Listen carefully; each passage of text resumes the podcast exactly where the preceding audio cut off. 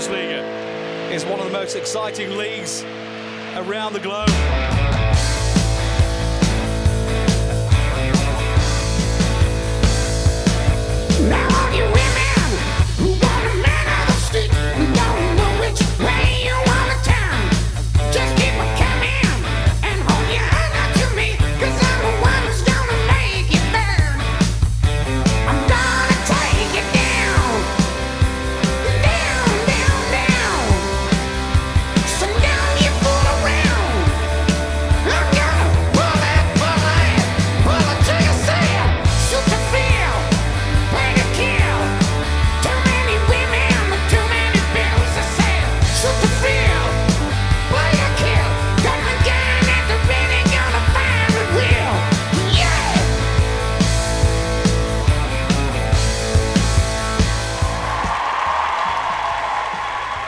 Halo, halo, willkommen a un nuevo episodio del debate de mi Bundesliga, este podcast que ustedes ya están acostumbrados, pero nos encontramos todas las semanas a discutir todo lo que pasa en la Bundesliga, en la segunda Bundesliga, en el fútbol alemán, en general, acá tenemos toda la información y sin más preámbulo, voy a ir, voy a ir a saludar a mi único compañero, ya vamos a estar hablando de la ausencia, pero a mi único compañero del día de hoy, ¿cómo le va señor Blas Díaz, arroba Blaje Díaz? ¿Cómo lo trata la vida?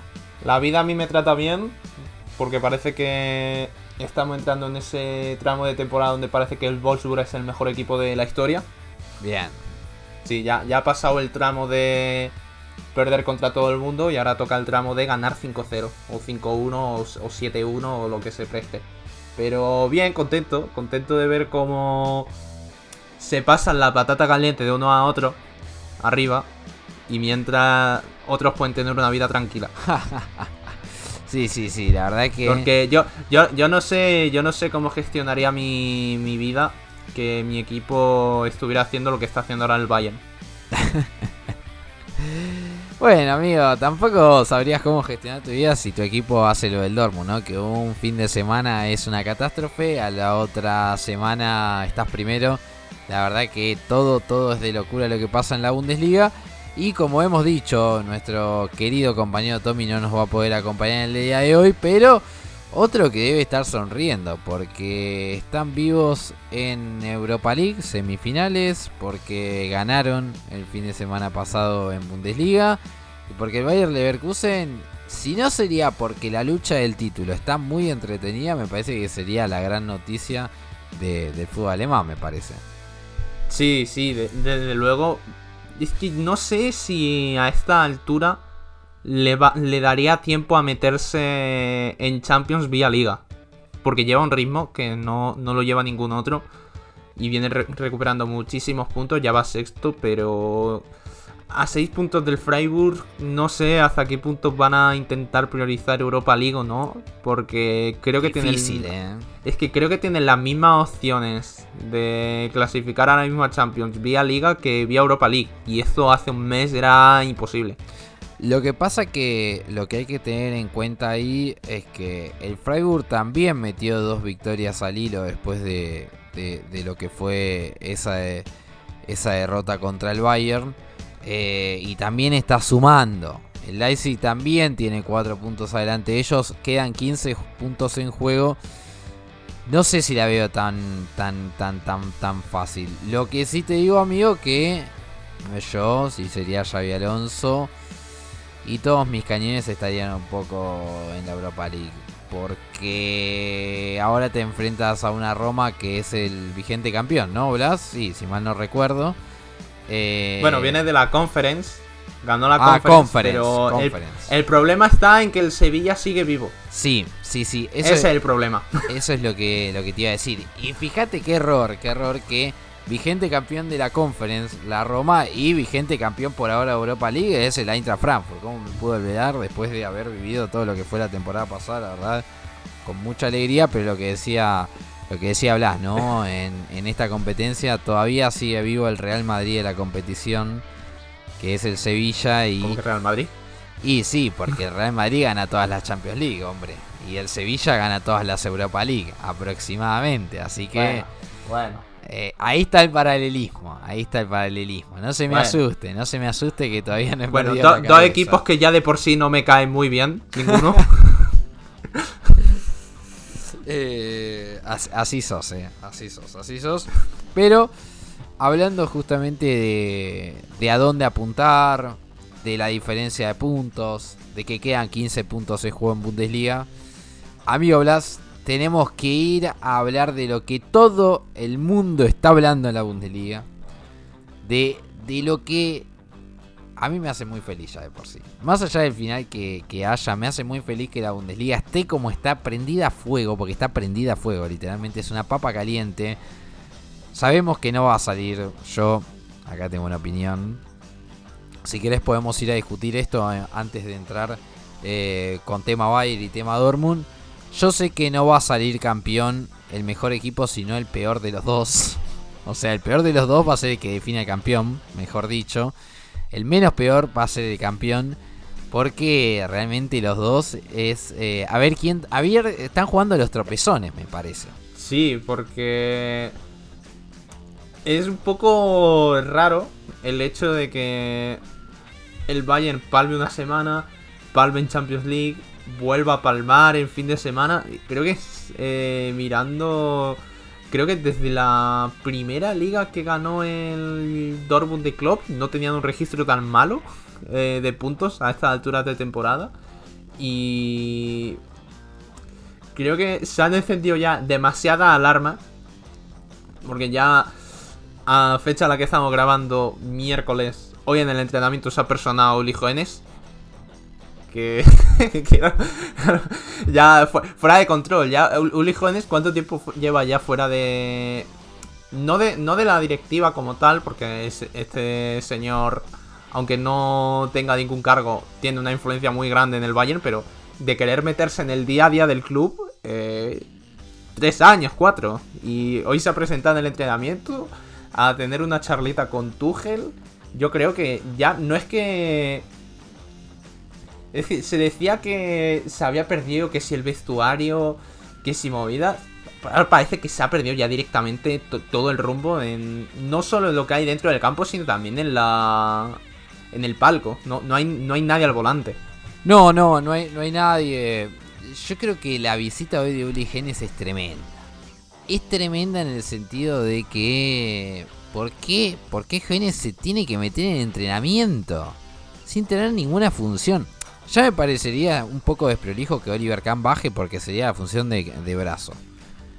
Pero que baje Uli, que vaya Uli Genes, que no tiene ningún cargo, o sea, más allá de presidente honorario del club, y charle directamente con Thomas Tuchel, diciéndole, mira, flaco, esto se hace así y esto se hace así en el Bayern, me parece un montón, un montón. Eh, pero bueno, también habla un poco de la crisis que se vive en el Bayern, que yo ya no sé a quién. O sea, yo sé a quién atribuirle la crisis. Para mí la crisis es plenamente de la directiva. E incluso más grave aún, porque esto, mi querido Blas, lo tenemos que también discutir, que es lo que también surgió hoy. Que se está pensando en buscarle un reemplazante a Oliver Kahn. Literalmente buscando un reemplazante. Y no solamente eso es crítico. Sino que parece que Rumenig podría volver a su cargo sería literalmente el fracaso del fracaso. A ver, ya tal y como se está pintando en Alemania, que parece que Kant tiene pie y medio fuera. Y es así, es que de hecho hay como una junta... Eh, acaba la temporada de liga y el lunes siguiente ya hay una junta para decidir qué se hace con, con Kant. Y teniendo en cuenta que en esa, en esa junta va a estar jóvenes, eh, no, sé yo qué, qué, puede salir de ahí, pero no sería muy optimista con el futuro de Khan.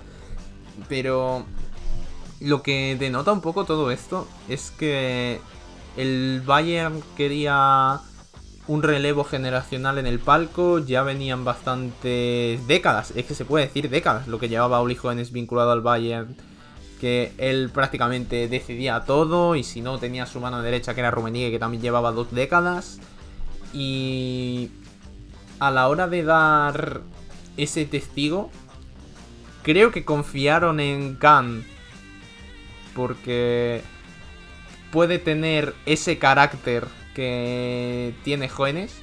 Que Jóvenes no se corta un pelo y ya hemos visto que Khan cuando quiere tampoco. No lo ha hecho como jugador, tampoco lo está haciendo ahora como directivo. Pero el problema es que Khan ah, está siendo un poco como una cabra loca. Porque no, no esconde sus cabreos, no los esconde. Jóvenes tampoco lo escondía. Pero en el fondo, Jóvenes siempre ha tenido una sangre fría mucho mayor para decidir qué hacer eh, con el Bayern que la que está teniendo Khan. La, decisión de echar a Nagelsmann y traerse a Tuchel, que se está demostrando ya a estas alturas que fue una calentada de Khan tremenda. Una, cosa que si piensas eh, con un poco de calma, dices, vale, eh, no quiero a Nagelsmann, pero a lo mejor me espero a que acabe la temporada y no lo he hecho en abril. O no es que está, está demostrándose que Khan no podía estar, eh, al menos en ese cargo, tan solo.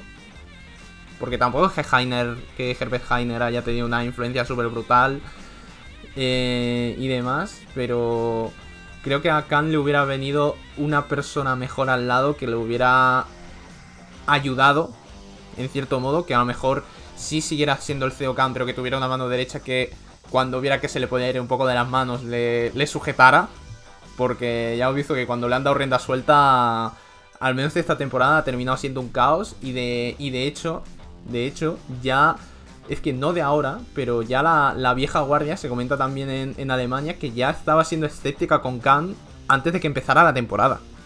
Sí, sí, sí, literalmente la situación es de crisis. En eso, en eso coincidimos, me parece, ¿no? Nos ponemos de acuerdo de que la situación es crisis total. Sí, Sí, sí. Ahora bien, más allá de justamente lo deportivo, que vos ahí diste muy bien todos los detalles,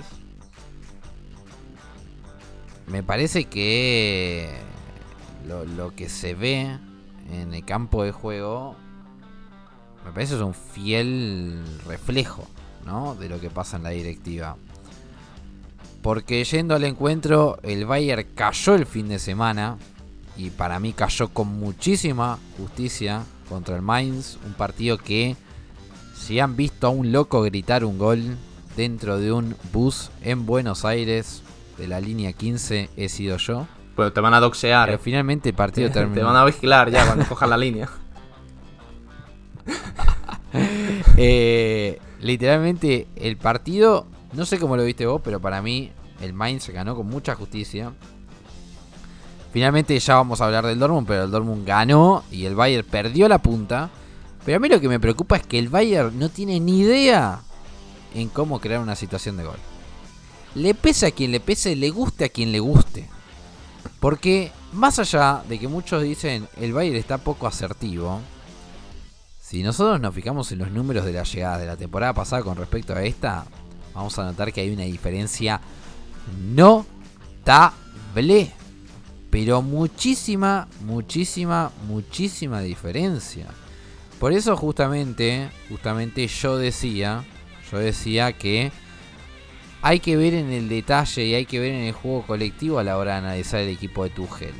Y después, y después, em, ya nos va a tocar hacer balance de la temporada. Pero me parece literalmente que ayer justo lo estaba hablando con unos amigos y el Bayern tiene mucha peor plantilla de la temporada pasada.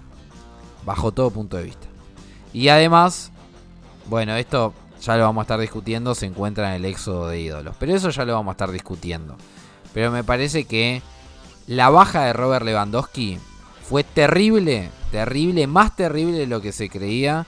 En un Bayern que subestimó esa situación, que apostó a jugar con Chupo Motín de centro delantero, que cuando le ha tocado lo ha hecho bien pero que realmente no alcanza porque su máxima estrella que iba a ser esta temporada, que iba a ser Sadio Mané, no es más que un fantasma. A ver, el problema con Chupomoting es que durante las últimas semanas antes del Mundial jugó muy por encima de lo que todo el mundo pensaba. Y a ver, todo el mundo pensaba que no era un delantero para reemplazar a Lewandowski, pero creo que si algo demostró en, digamos, en el tiempo que había estado anteriormente en Bayern, es que no es un delantero para ser titular en el Bayern. Pero que puede cumplir en alguna situación determinada. Eso, en eso creo que todo el mundo puede estar de acuerdo de que en algún momento determinado Chupomotín puede ser un delantero cumplidor. Tampoco es excelente, pero sí cumplidor. El caso es que en ese lapso de tiempo fue mucho más que un cumplidor. Volvió, ha tenido alguna que otra lesión y esa, esa excelencia que, que venía teniendo es que no se, no se puede repetir. Y era, un tramo raro donde se podía depender de Chupomotín y ahora no. Y es que no te diría solo Mané, es que el rendimiento de, de Nabri tampoco está siendo muy allá. El rendimiento de Sané también me recuerda un poco al del primer año, donde bastante irregular. Que en sí el frente de ataque del Bayern eh, se ha estado sustentando en, base a la figura de Lewandowski. Y en la sombra de, Lewandowski, que es lo que ha hecho Chupomotín en el primer tramo de temporada. Ahora eh, se está evidenciando mucho más que necesitaban un delantero. Y aparte de eso, se está viendo que la baja de Lucas Hernández también se está notando, porque la defensa eh, es bastante coladero. Mucha eh, falta de concentración en determinadas jugadas. El gol de Barreiro, creo que, creo que fue el segundo del Mainz, es un despropósito tremendo. Pierden, pierden la marca de todo el mundo, pierden dos balones aéreos y entra completamente solo.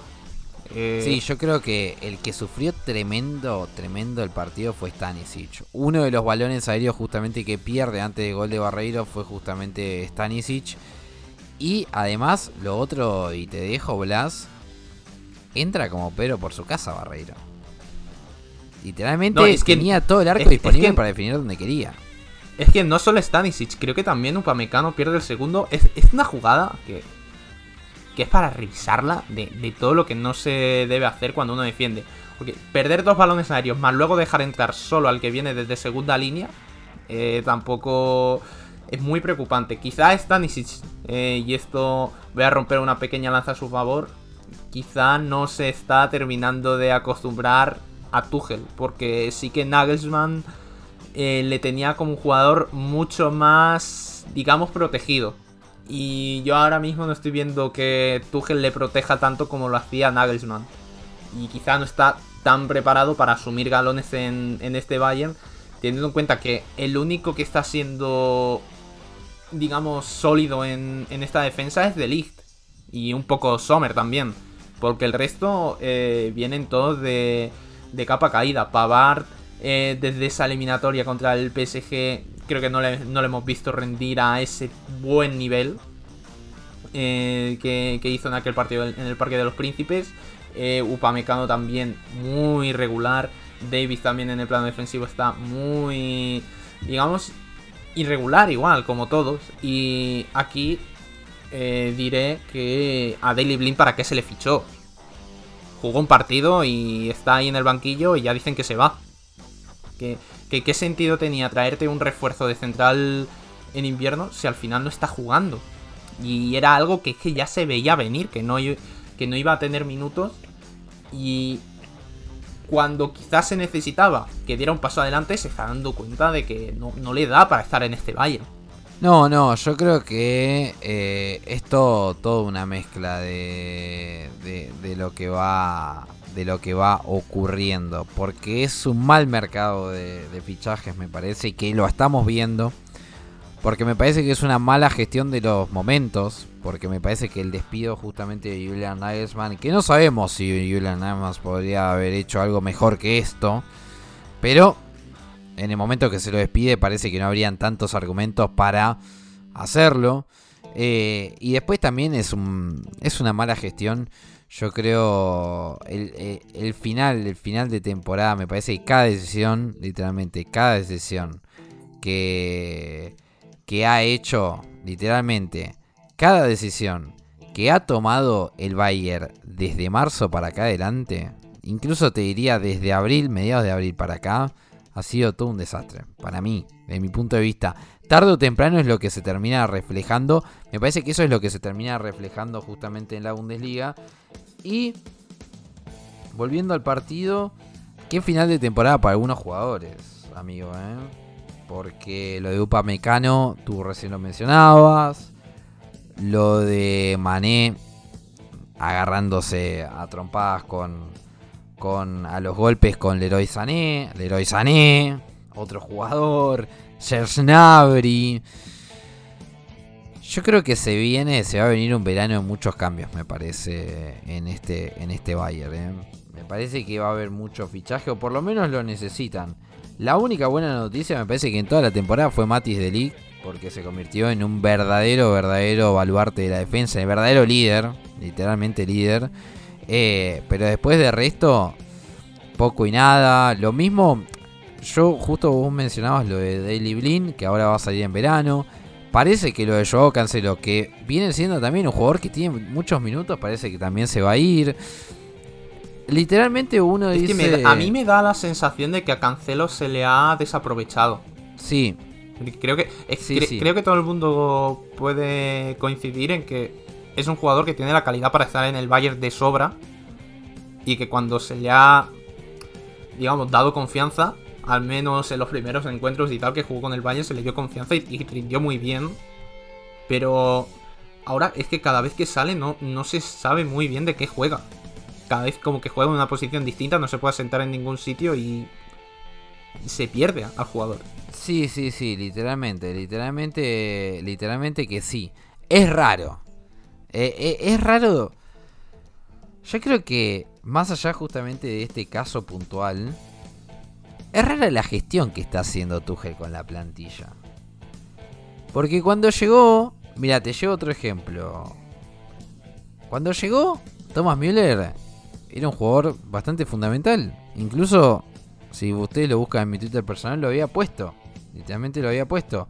Que el gran acierto de Tuchel en esta, en esta nueva incursión en Bayern es tener a Müller otra vez en el 11 titular en el puesto donde tiene que jugar.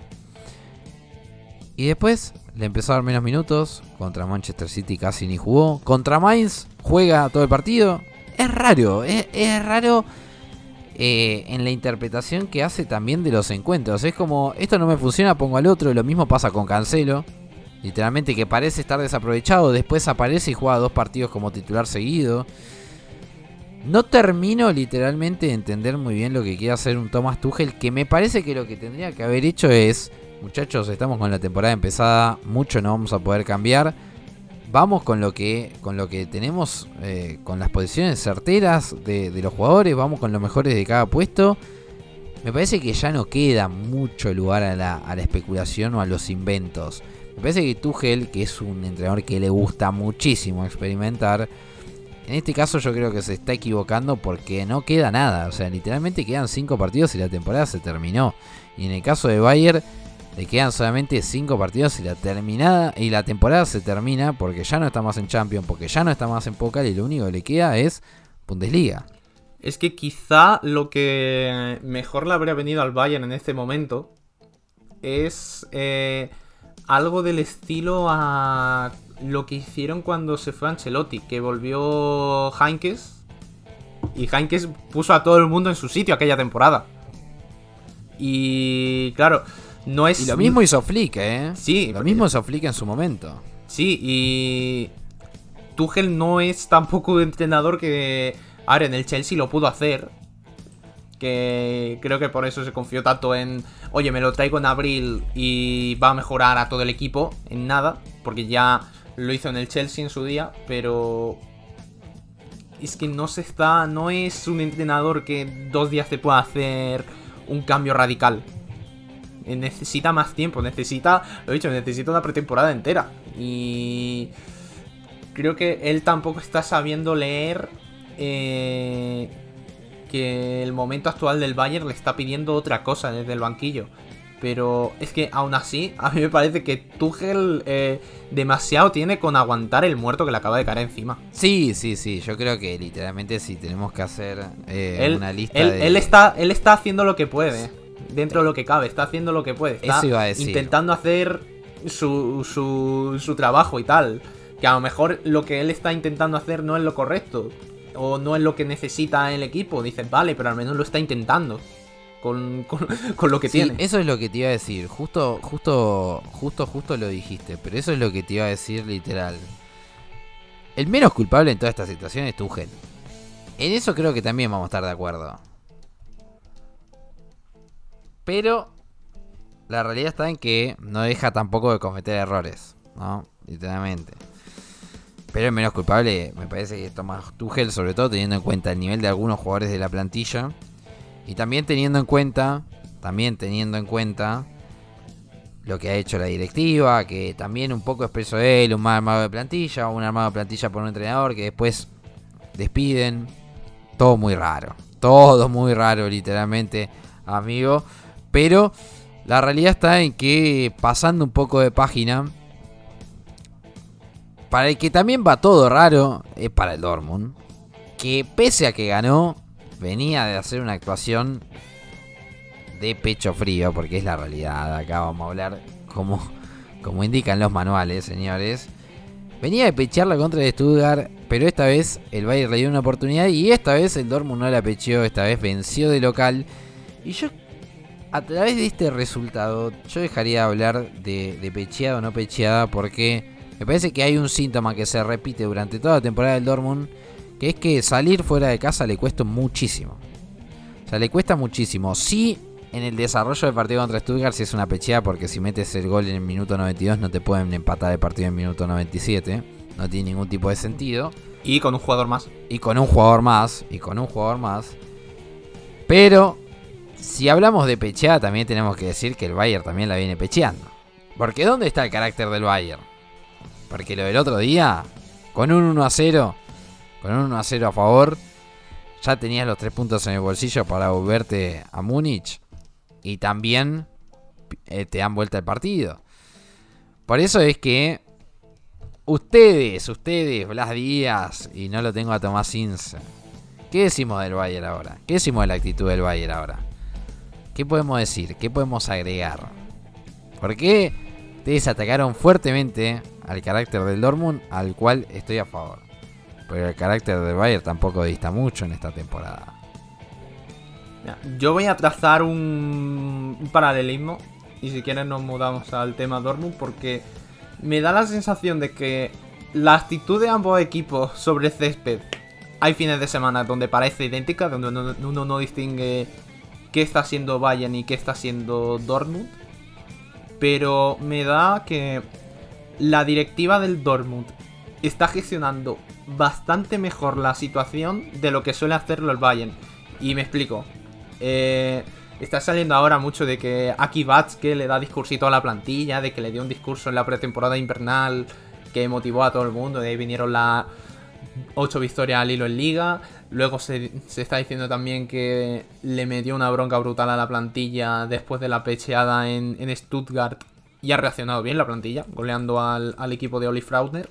Oli Fraudner. Y eh, creo que en este tipo de situaciones, en años anteriores, eh, cuando el Dortmund la pecheaba, era el momento en el que salía alguien de la directiva diciendo decir, bueno, pero esto está bien, ahora lo que, lo que tenemos que centrar todo es conseguir el puesto de Champions. Encerrar la clasificación a Champions. Y ahora no, ahora están diciendo, eh, ¿queréis ganar o no queréis ganar? Sí, sí, sí. Y en el Bayern están, están perdiendo el rumbo. Pero tanto jugadores como directiva. Y al menos en el Dortmund parece que la directiva lo tiene claro. Sí, sí, sí. Eso. Que es lo raro. Eso sí es a destacar. No sé si es lo raro, amigo, ¿eh? Yo siempre. Hombre, viendo. Viendo, viendo en últimas temporadas donde eh, en cualquier jornada de esta el Dortmund se mandaba una de las suyas y ya ven diciendo, bueno, lo importante es terminar en el top 4. Cuando estaban aún a 4 puntos del Bayern, Sí, es verdad, es verdad. O sea, e, en ese sentido es verdad. Pero me parece que en ese siempre lo vi. Ahora, ahora yo creo que ellos vieron la oportunidad de que hay una oportunidad de dar la vuelta. Y eso cambia. Y eso cambia. Es que, es que, es que si no la ven ahora. Y... Si no la ven ahora es delito. Mira, mira, mira, mira, amigo. No me sorprendería que no la vean ahora. No me sorprendería. O sea, Faltan 5 partidos, faltan 15 puntos en juego. Si el Dortmund pierde los próximos 2 y Bayern gana los próximos 2, la Bundesliga está decidida. O sea, yo creo que también lo que percibe el Dortmund, a diferencia de otras temporadas, es que este Bayern se le puede ganar. Que a este Bayern se le puede ganar la Bundesliga, se le puede sacar el título de la mano. Me parece. Y yo creo que ahí está la oportunidad, porque la oportunidad no nace tanto por el, por el equipo del Dortmund. Pasa también por la vereda de enfrente. Me parece que de ahí está apuntada toda la ecuación. Creo yo, creo yo. Y me parece que también la Bundesliga está abierta porque hay un Bayern que es que lo venimos desarrollando, un Bayern en crisis a final de temporada, que era lo que nunca ocurría, porque el Bayern sí tenía crisis en el medio de las, de las temporadas, pero generalmente más en invierno. Ya estamos en primavera, el Bayern sigue en esa misma tónica. Ahora bien, el Dortmund creo que huele que hay una crisis y con esa crisis salió a jugar el otro partido, porque el, el anterior partido contra Frankfurt, está bien que el Frankfurt venía de 7 sin ganar, pero un partido donde jugaban después, donde tenían toda la presión de que tenía que ganar para hacerse de la punta, y el equipo ganó 4 a 0 sin atenuantes. Sin atenuantes, eh. Sin atenuantes. Y con un Nico Schlotterbeck que había vuelto, pero se había retirado por, porque salió con una contusión cerebral, que finalmente no pasó a mayores. Porque literalmente el Dortmund viene jugando, y yo creo que ahí está, ahí está la virtud de Intercic, que se ha equivocado en esta temporada, pero me parece que es el entrenador que menos, que menos se equivocó. Porque otra vez volvió a las bases, otra vez el Dortmund volvió a jugar con dos extremos, con dos extremos punzantes como lo son Yemi y Daniel Malen. Sí, Daniel Malen, no le puede creer nadie. No le puede creer nadie, nadie que Daniel Malen de un día para el otro sea Ronaldo Nazario, porque mete goles a todo mundo, literalmente, y de a dos. Y también Terzic, eso es lo que tiene, y me parece que esa es la ventaja que está teniendo con respecto a Tuchel que es un entrenador que finalmente mejora a sus jugadores. Porque ese va a ser el balance de temporada, no es momento para hacerlo, pero lo que está jugando Rechan, lo que está jugando Adeyemi, que en la primera en, su llegada a Dortmund no jugó absolutamente nada, lo que jugado Daniel Malen, que la temporada pasada fue el peor refuerzo de todos. Bueno, me parece que ya Terzic tiene muchas virtudes en su haber, pese a sus equivocaciones. Pero Creo que el hecho de cambiar tanto en este final de temporada, porque sacó a Marco Royce, volvió a apostar justamente por lo que le hizo ganar todos esos partidos al hilo al principio del año. Bueno, ahí, ahí es donde el Dortmund me parece que está sacando diferencia. Y no está sacando tanta diferencia desde los puntos porque la primera rueda del Dortmund fue un desastre. Un equipo que terminó en sexto lugar, si mal no recuerdo. En sexto lugar, literalmente fue un fue malo, fueron malos los resultados. Es cierto que era la temporada de transición. Pero bueno, yo creo que la temporada de transición sigue siendo de transición. El tema está en que la oportunidad está clara para que la transición sea mejor con eso que quiere todo, todo el mundo que vive en Dortmund y que siente los colores amarillos. Veremos si finalmente lo hace. Pero para mí, amigo, te voy a anticipar algo, ¿eh? No sé cómo lo ves vos, pero para mí la Bundesliga va a seguir on fire, va a seguir prendida a fuego. Porque para mí, los dos equipos, ninguno de los dos equipos, mejor dicho, va a ganar todos sus partidos. Ninguno. Para mí, vamos a vivir el final, va, se va a jugar en la última jornada. Y ojalá que así sea, porque hace mucho que nos deben una Bundesliga como esta. Es que no sé hasta qué punto alguno eh, puede dejarse muchos puntos en estas últimas cinco jornadas. Quizás el Bayern contra el Leipzig puede ser el partido que más pueda cargarse al Bayern. Porque a ver, les toca jugar ahora contra el Hertha. Que el Hertha, eh, Dios les tenga en su gloria a los muchachos. Se ve que el experimento de Pal Dardai al menos por ahora no le ha salido bien. no se podía saber. Eh, luego contra el Bremen, que el Bremen ya está prácticamente salvado. Luego contra el Schalke, que está en las mismas del, del Hertha, aunque no tan hundido como el Hertha. Y claro, a lo mejor llegando a la penúltima jornada y el Leipzig tiene que jugarse algo o no. Si el Leipzig no se tiene que jugar nada y tiene que visitar el Allianz, ahí, ahí hay partido y hay partido de los buenos. Y en clave Dortmund, puff, también lo decíamos un poco la semana pasada, que sí, tiene a Wolfsburg y tiene a Gladbach que le ganaron en la primera vuelta, pero cuando los dos van, van a casa del Dortmund, lo suelen pasar bastante mal y el Dortmund puede ganar cómodamente. A lo mejor se rompe la tradición, a lo mejor no.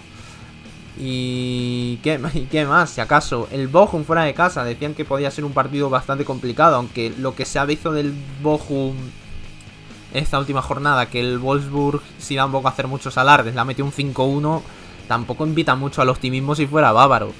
Quizá el Augsburg, pero si el Augsburg también en la penúltima jornada está salvado, ¿qué, le puedes pedir? Tampoco le puedes pedir mucho.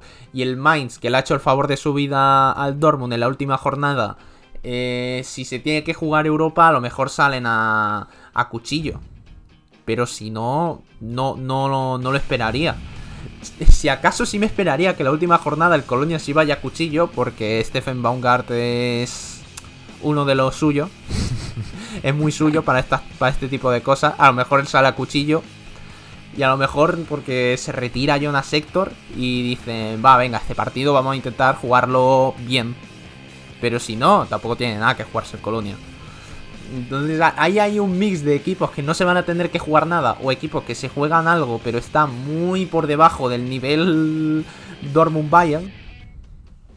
Y no sé, no es que no veo a un equipo arrebatándole puntos al otro, sino que lo dicho, que directamente o Dortmund o Bayern se lo dejen por el camino. Pero es que viendo ese calendario, es que no sé contra quién se los podrían dejar. Mira, yo te digo, yo te digo, como yo lo veo, con el calendario en la mano, porque me he ido a buscar literalmente el calendario. Mira, te doy mi intuición. El Dortmund este viernes tiene el partido más difícil de todos. Primero porque juega con la presión de que puedes tirar la ventaja 4. Porque juega en una cancha que literalmente siempre fue adversa. Porque Bochum ha ganado los últimos encuentros. Y literalmente, con todo lo que hay por jugar, creo que ahora es donde el Dortmund tiene que asumir esa responsabilidad. Y como siempre decimos, el enemigo del Dortmund no son los rivales, sino que es el propio Dortmund. Contra el Dortmund Wolfsburg, bueno, los digamos que los antecedentes indican que no es un partido tan difícil, pero porque históricamente a, ver, a, no ser a no ser que haya una Kovac Masterclass como en la primera vuelta, no sé, no sé, no sé. No, literalmente, déjame dudarlo. Déjame dudarlo. No, no estoy intentando tirar la, la antimufa porque mi equipo se juega a Europa. Es que realmente lo. No, no, por eso, por eso, por eso literalmente te digo que no sé, para mí contra el Wolfsburg no es tan fácil como parece. Después de local contra el Gladbach, ese sí me parece un partido que el Dortmund tiene mucha chance de ganarlo. Augsburg de visitante, históricamente visitar ese estadio fue difícil. Mainz de local, ese partido, pase lo que pase, se va a ganar, creo yo. Creo yo. Ya, pero ponle el Augsburg de visitas que yo creo que para esa altura ya está, ya está salvado. Sí, pero ese estadio es complicado complicado. Pasando al Bayern. Esta o sea, lo dije, ya lo dije antes, literalmente lo dije antes. Si el Bayern pierde puntos, no voy a decir si el Hertha le gana, ¿eh? Si el Bayern pierde puntos contra el Hertha Berlín, el Dortmund es campeón. Lo digo hoy, ¿eh? Lo digo hoy en este episodio. No, no. Si, si el Bayern se deja puntos contra alerta, yo no sé qué hace. Por eso, por eso. O sea, literalmente, literalmente. ya ya termina de estallar la bomba. Literalmente. O sea, literalmente termina, termina de estallar absolutamente todo. Por eso justamente decía que es un poco de lástima para el Dortmund que en este, en este momento literalmente eh, no le haya tocado justamente lo que le va a tocar al Bayern en la jornada 31. ¿Y qué es lo que le va a tocar al Bayern en la jornada 31? Visitar Bremen. Que ese partido sí me parece difícil. Porque a esta defensa débil del Bayern le toca enfrentar a uno de los a, la dupla de delanteros con mejor sinergia de la Bundesliga, que es Marvin Diug y, eh, Niklas Fulcrum. Esa visita me parece difícil. Me parece que ahí el, el Bayern por ahí deja puntos. Y después, lo que sí te digo es que Schalke local, con un Dortmund peleando la Bundesliga, el Schalke le va a decir literalmente, toma, haz lo que quieras. Con estos puntos te los dejo, haz lo que quieras, no me importa descender para mí. Hay que ver igualmente, hay que ver si el Schalke también para esa época sigue en puesto de descenso. Capaz por eso salen un poco a jugar con el cuchillo entre los dientes, pero lo dudo mucho. Y también si salen a jugar con el cuchillo entre los dientes, también dudo mucho que le saquen puntos porque el Schalke es uno de los peores equipos de esta Bundesliga. Y después, yo creo que en la jornada 33 está el partido del Morbo, que es el partido contra el Leipzig. Literalmente partido, del, el partido del Morbo por Marco Rose del otro lado. Porque si Mar, porque pensemos esto. Si se resiste la diferencia a un punto y el Bayern pierde contra el Leipzig y el Dortmund vence su partido contra el Augsburg de visitante, el Dortmund da la vuelta. O sea, literalmente, literalmente, si todo sigue un punto, Marco Rose le puede dar la posibilidad al Dortmund de un campeonato. Literalmente que sería justicia poética, me parece, ¿no? Sería cine, como dicen ahora. Y después la última jornada contra el Colonia no lo veo nada fácil. Yo creo que el calendario literalmente está muy igualado entre los dos equipos. Pero si vamos al análisis, si vamos al análisis concreto, lo que hay que destacar es que el Dortmund es el único, es el, uno, el único de los dos que no juega con ningún equipo que está dentro del top 5. En el caso del Bayern sí le toca jugar con un equipo que está dentro del top 5 que es Leipzig. Puede pasar cualquier cosa. Pero Leipzig yo creo que va a salir a jugar con el cuchillo entre los dientes de ese partido porque además su cupo de Champions League no lo tiene no lo tiene no lo tiene en la mano. Pero bueno, yo creo que va a estar todo No, muy, es que si, muy parejo. si el Leipzig, si el Leipzig no sale a, a jugar, es para que echen a Marco Rose directamente. Sí. Es para que le echen. Porque además, este es el tipo de partidos en los que le- precisamente le piden al Leipzig que pelee. Si, si directamente va ya a no jugar, eh, delito. Delito, a- alarma a Marco Rose, cuidado. Lo que no sé si te compro la del Bremen.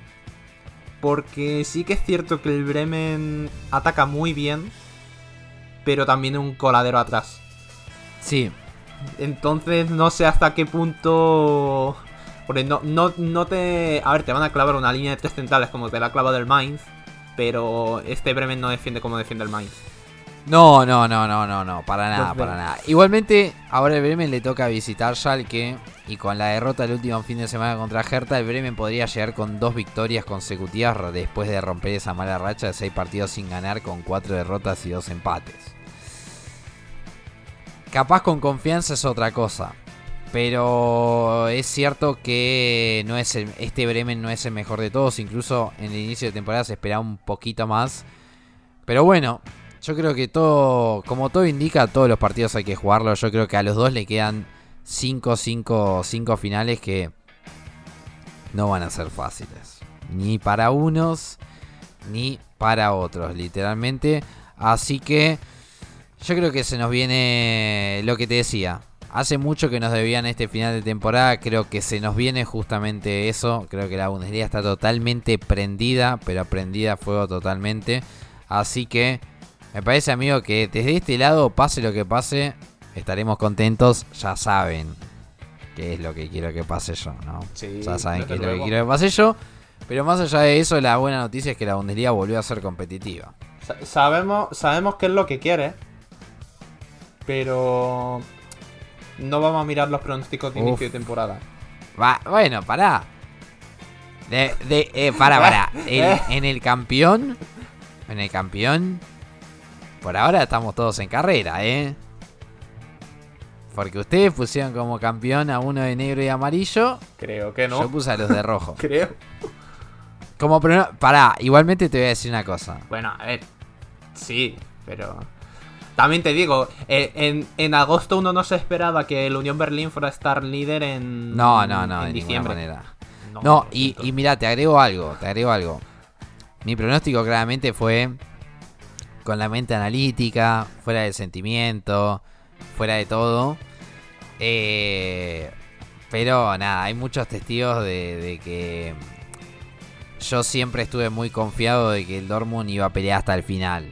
Eh, pero bueno, claramente que acá los testigos, los testigos, los los pronósticos de principio de temporada son los que mandan. Veremos qué es lo que sucede. Esperemos que ustedes tengan razón. Es lo único que voy a decir. Esperemos literalmente que ustedes tengan, tengan toda, toda, toda la razón. Amigo, van sonando las campanas del ocaso. Nos tenemos que ir retirando por aquí. Eh, pero, pero antes, pero antes, teníamos algo en el tintero ahí de que solo podría pasar en el fútbol alemán.